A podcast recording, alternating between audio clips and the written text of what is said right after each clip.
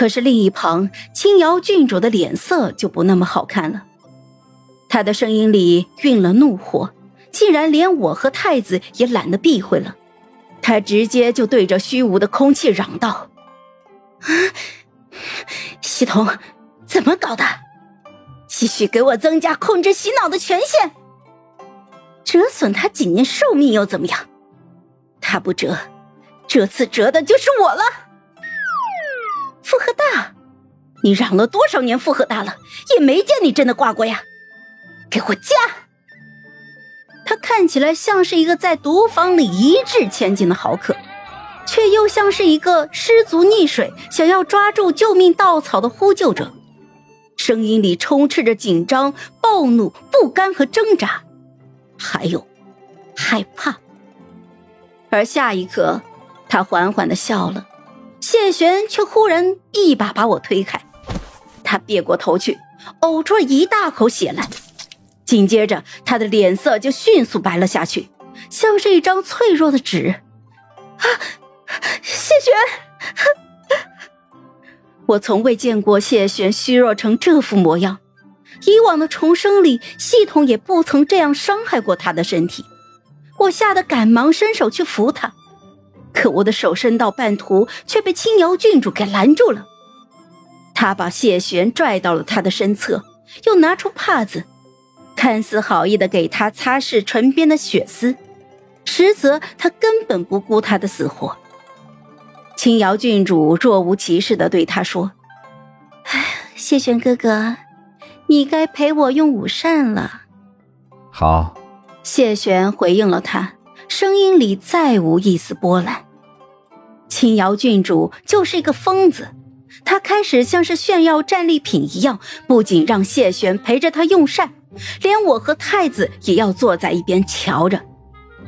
太子大约也没见识过这种离奇的场景，又或者他已经开始后悔跟那个女疯子上一条船了。他在桌案底下攥住了我的手，声音低沉：“阿瑶，别怕。”姑会护着你的，我却冷淡的扯回了自己的袖角，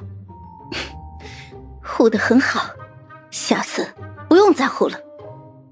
傅渊脸色微僵，他有些受伤的看着我，目光阴郁，我却视而不见，只目不转睛的望向桌案对面，因为真正护我的人在那里。谢玄一直不间断的在给青瑶郡主夹菜。他虚弱的没有什么力气，连握筷子的手都是抖的，却给他夹了满满的一碗。那些菜堆在一起，犹如一座被辣椒砌成的小山。青瑶郡主一边享用，一边故意刺激我们：“哼，太子哥哥，沈姑娘，你们也吃啊。”只不过午膳用到一半，青瑶郡主就有点受不住了。谢玄，你怎么总给我夹辣的呀？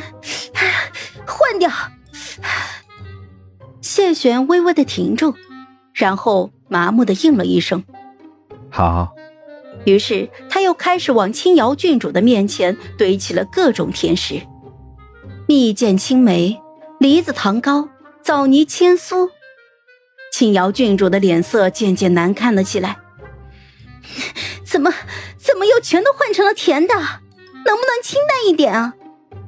谢玄的脸色露出了一丝茫然，我静静的看着，看着，眼睛就酸了。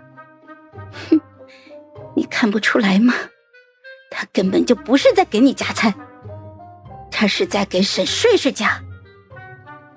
沈睡睡喜辣喜甜，辣要骄阳烈火般的辣，甜要酥软留香般的甜。好了，本集故事就说到这儿。